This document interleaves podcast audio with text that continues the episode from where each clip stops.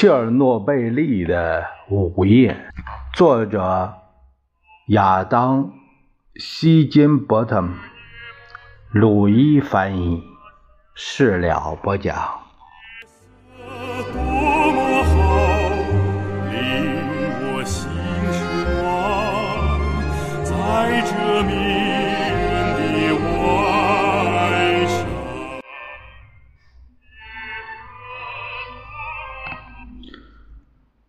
对于那些十九世纪末最早探索辐射物质的原子能先驱，辐射效应是个令人着迷的小玩意儿。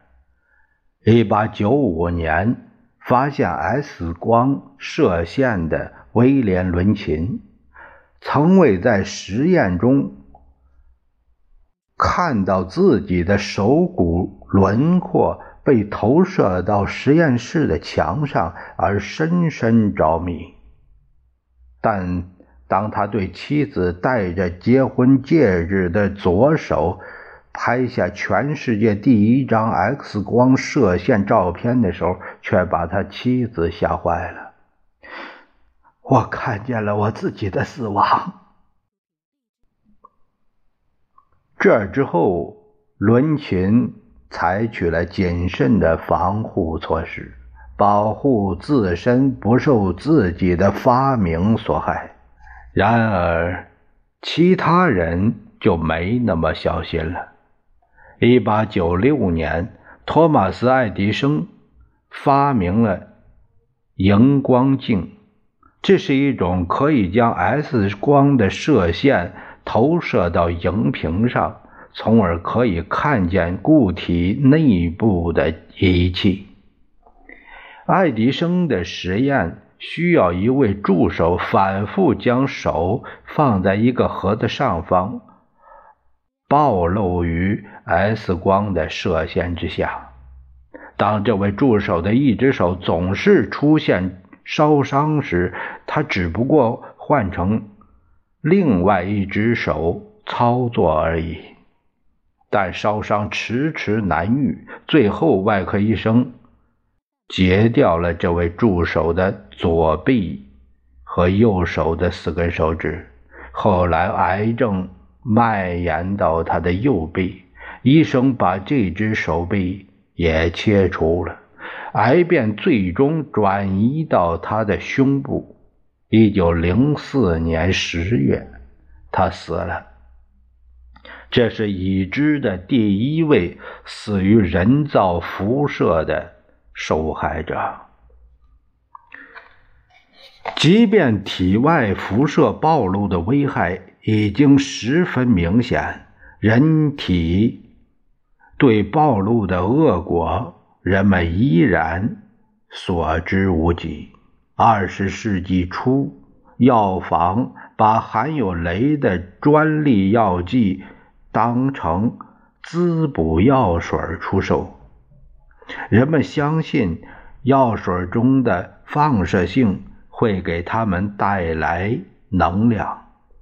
一九零三年，玛丽居里和皮埃尔居里因为发现钋和镭而获得诺贝尔奖。他们在巴黎的实验室里从数吨。黏黏糊糊的柏油矿中提取的镭是一种放射性比铀强大近一百万倍的阿尔法粒子释放源。皮埃尔丧生于一场交通事故。此后，玛丽继续探索放射性化合物的特性。直到一九三四年逝世，他的死因很可能是辐射导致的骨髓衰竭。即便八十多年以后，居里的实验室笔记依然带有强烈的放射性，必须保存在衬铅的盒子里。镭。可以与其他元素混合，令其在黑暗中发光。于是，钟表商开始雇佣心灵手巧的年轻女性，小心翼翼地将镭涂在表盘数字上。在新泽西、康涅狄格、伊利诺伊州钟表工厂，这些雷女郎被训练着用嘴唇将笔尖儿舔细，然后再蘸上雷涂料。第一批雷女郎的下颌和骨骼开始坏死解体时，他们的雇主宣称，他们不过是染上了梅毒。终于，一起胜诉案件揭开了真相：这些管理者明知雷的职业暴露风险，却用各种手段向雇员掩盖这一事实。这是公众第一次获知摄入放射性原料的危害。最终，辐射对人体的生理影响被用雷姆人体伦琴当量的英文缩写计量，并将各种相关因素的复杂组合考虑在内。辐射的种类、暴露的总时长。穿透人体的剂量和位置，以及这些人体部位对辐射伤害有多敏感，那些细胞分化迅速较快的部位，比如骨髓、皮肤和消化道，要比心脏、肝脏和大脑面临更大的风险。一些放射性核素，比如。镭和锶释放出的辐射量能量更大，因此也就比其他放射性核素，比如铯和钾更危险。广岛和长崎原子弹爆炸的幸存者们为研究急性辐射综合症的大规模人群中的效应。提供了一个机会，他们最终成为第一个时间跨度超过七十年的实验项目的研究对象，并帮助生成了一个关于致电离辐射对人体长期影响的通用数据库。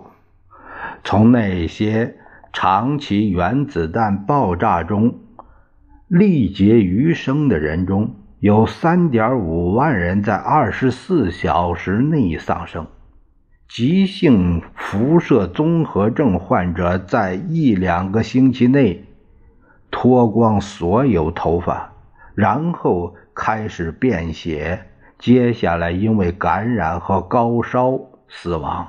另外有三点七万人在三个月内死去，大约同样数目的人幸存的时间。要长一些，但三年后均患上了白血病。四十年代末，白血病成为第一种与辐射联系起来的癌症。五十年代末，美国空军对致电离辐射对无生命物和活体的影响进行了大规模的研究。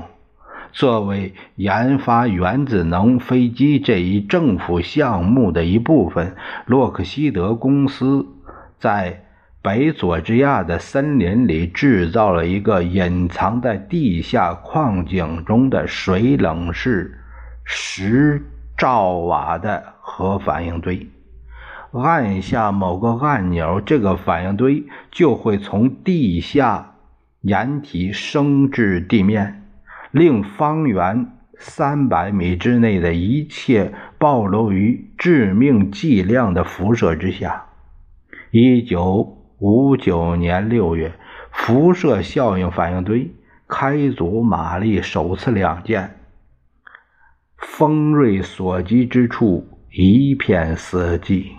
虫子从空中坠下，小动物和寄生在它们体内、体外的细菌全部死亡。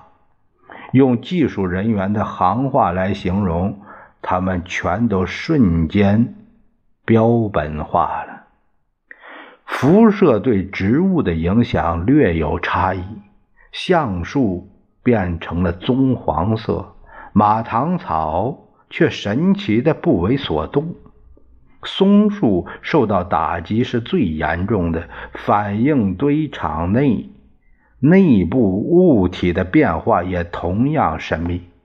透明的可口可乐瓶子变成了棕色，液压油凝结成了口香糖，晶体管设备停止了工作，橡胶轮胎变得像石头一样硬。尽管人体暴露于质电离辐射之下，会对其造成深远的恐怖影响，但这却很少伴随任何有迹可查的感觉。一个人可能被足以杀死他一百回的伽马射线穿身而过，而毫无感觉。一九四五年八月二十一日，就在广岛原子弹爆炸两个星期后，参与曼哈顿计划的一位年仅二十四岁的物理学家哈里 ·K· 达格利恩，在位于新墨西哥州的洛斯阿拉莫斯国家实验室加班工作时，不小心滑了一下。他当时正在组装的测试燃料棒束，一个以碳化钨砌成围成的波球，意外达到了临界状态。达格里恩看到一道蓝光闪过，随即被超过五百雷姆的伽马波和中子辐射击中。他迅速分解实验装置，离开实验室，自己去了医院。